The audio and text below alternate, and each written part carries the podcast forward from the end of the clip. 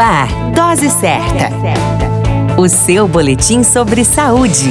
Dose certa.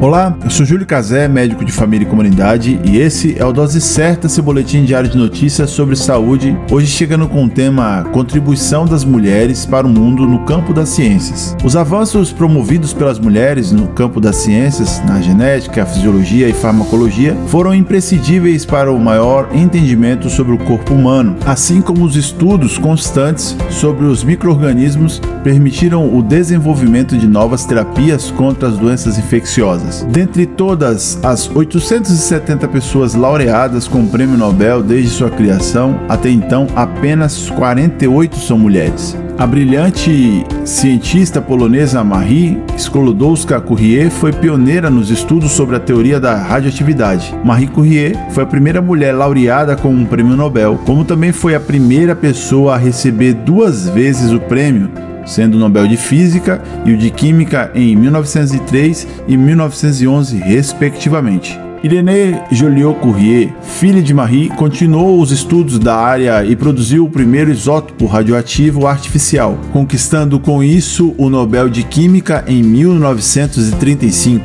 Rosalie Yalow, uma admiradora de Marie Curie, entrou na Universidade de Illinois, Estados Unidos, em 1941, sendo a única mulher entre 400 homens que desenvolveu ao longo de sua carreira o radioimunoensaio, método que consegue detectar baixíssimas quantidades de hormônios no sangue pelo uso de radioisótopos, o que lhe rendeu o Prêmio Nobel em Medicina em 1977. Continue conosco e acompanhe a continuação desse tema no próximo boletim Dose Certa.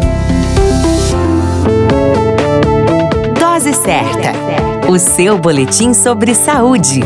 Dose certa.